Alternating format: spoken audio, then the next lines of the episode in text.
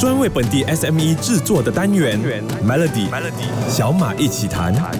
你好，我是小马。你是不是明明完全符合资格，但是要申请政府的援助金，最后却被拒绝呢？政府决定针对不同收入的群体进行燃油补贴。如果你不想被政府遗漏，那或许这个礼拜的小马奇谈可以帮助到你。国家经济部呢就设立了一个数据库，叫做帕杜 Bangladesh Data Udam，在今年的一月二号呢就开放给大家更新资料。政府也宣布，头三千位注册帕杜的用户将被奖励一张免费的 NFC Touch and 究竟趴度还有什么作用？为什么政府要积极推广呢？这个礼拜特别邀请到数据专家杜德老刘哲涵博士，让你了解更多。小马一起谈的朋友，大家好，新年快乐！很高兴又回到空中，跟大家一起探讨趴度接下来会带给大家什么样的影响，而我们应该怎么样做好准备？那杜德老可以解释一下什么是趴度？它跟人们之前提供给政府的资料有什么不同呢？这个系统是由经济部、马来西亚行政现代化和管理规划单位、满部统计。局等一起管理。它除了让人民可以上传更新的个人数据，也串联了多个政府机构的讯息，以方便政府可以更准确地掌握全国人民的经济和国家整体的财政状况。这样做能让政府更好地调配资源和针对性地发放补助给需要的人。爬度另外一个卖点是及时性，用来解决以往类似人口普查、田野调查等等费时费力的问题。它也不再依靠传统的收入分类，例如 B 四十、M 四十来分配补贴，而是采用更精确的家庭收入评估方法。那一旦有了这样的资料库呢，数据收集齐全了，往后我们就可以再用一些 AI 和机器学习的模型，让整个系统更加的精准。谢谢 Doctor Lau，简单的了解了什么是趴度。明天继续有 Doctor Lau 在小麦一起谈为。大家详细解说这个趴度的出现会怎么影响 SME 锁定 Melody。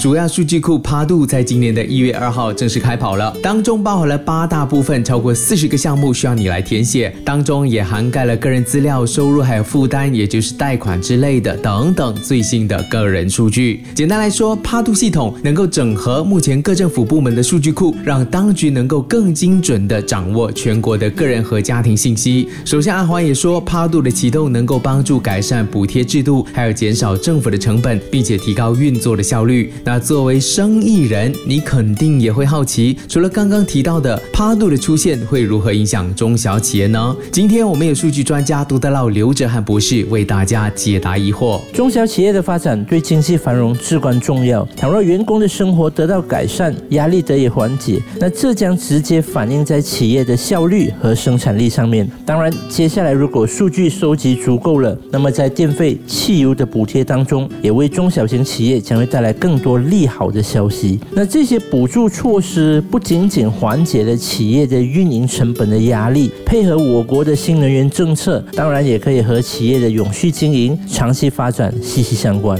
同时，电子发票 （e-invoicing） 将进一步提高企业的运营效率和透明度，有助于降低成本和促进数码转型。那当然，一些本地大学的团队也建议将将爬度数据库扩展到商业数据，这将帮助企业更好地掌握市。场趋势和消费者行为。谢谢多德老的解说。或许听着节目的你，还是有很多关于趴度的疑惑。趴度到底关我什么事？接下来这几天的小麦一起谈，依然有多德老在空中让你了解更多。继续锁定 Melody。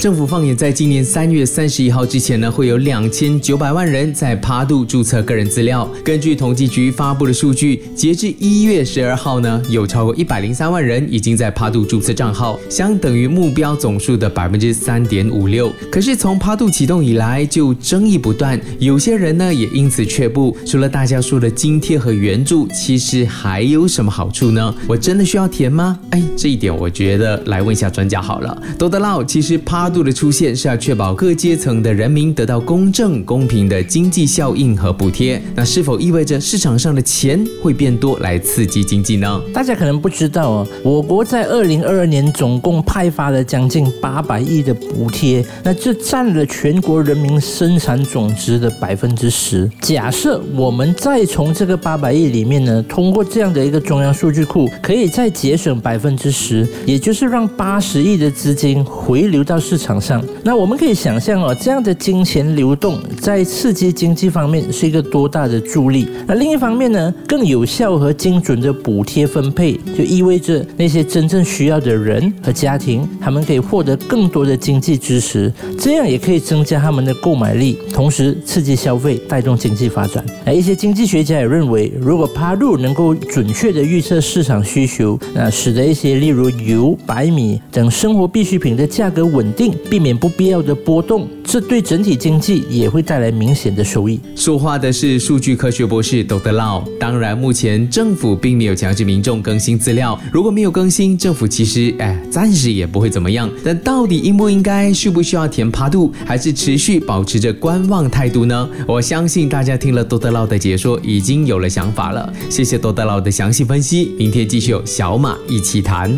今天我还是想要谈谈国家经济部设立的主要数据库爬度。政府推出了新计划，一般都是为了促进经济发展，或者是创造就业机会，提高企业竞争力等等。这些举措呢，通常会引起生意人的关注和讨论。当然，这并不意味着政府只关心生意人，而是因为经济的稳定和增长对整个社会都具有重要意义。中小企业可以怎么借助趴度的力量，做出更准确的决定呢？现阶段我们暂时无法看到直接的成效，因为没有一套企业或公司专属的中央数据系统。但是，八度却给中小型企业带来了一个很好的启示：要做更好的决策的前提，就是必须拥有一个中央数据库。那公司企业拥有了自己的中央数据库，就可以优化资源的分配，避免不必要的浪费。当然，我们可以透过客户行为分析，更好的了解他们的需求和偏好，用来改进我们的产品和服务。我们对库存、供应链的上下游也有了更好的把控。除此之外，在财政决策方面，因为有了中央数据，公司决策者对整体的财务状况和接下来三到六个月的现金流有了更好的把握，所以在战略部署，不管是加大投资、扩充，还是要削减成本，都可以做出更精准的判断。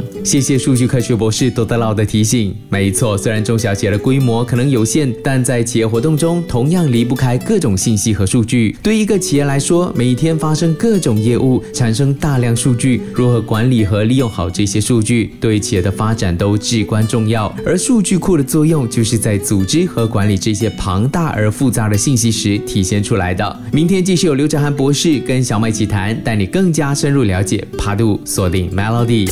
过去几天的小麦奇谈都在为大家科普什么是趴度，相信听了专家的解说，你也了解了不少。那今天我们来问一下杜德老，是否可以预测未来趴度还可以发挥什么作用，解决国家什么样的问题呢？当然，对于中小型企业，我希望能看到更多合时宜的讲业，以协助那些需要帮助的企业渡过难关。那这可能包括税务上的减免和一些优惠，激励企业扩展业务，创造更多的就业机会。在民生方面的问题，我觉得医疗、教育、偏远地区的公共服务发展，甚至于说天灾防护和水灾上的问题，爬度都是有可能带来立竿见影的方案的。那在医疗方面，我觉得通过中央化病患的病例和数据，可以减少医疗等待时间，而且简化保险理赔的这个程序。此外，我也希望爬度可以协助政府提高公共服务、交通和教育的效率和质量。那这一系列数字转型的措施，包括精简程序和缩短等待时间过后，都是我期待在看到八度实施过后的积极发展。那刚刚说话的就是数据专家多德劳刘哲涵博士，谢谢刘哲涵博士这几天的分享。目前爬度呢也开放给年满十八岁以上的大马公民和永久居民注册，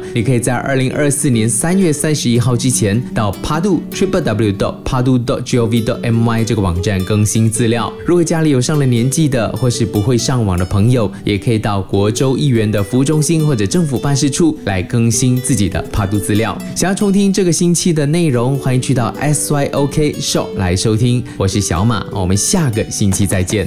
Melody 小马一起谈，早上十点首播，傍晚六点重播，用两分钟的时间每天抓住一个新的变化。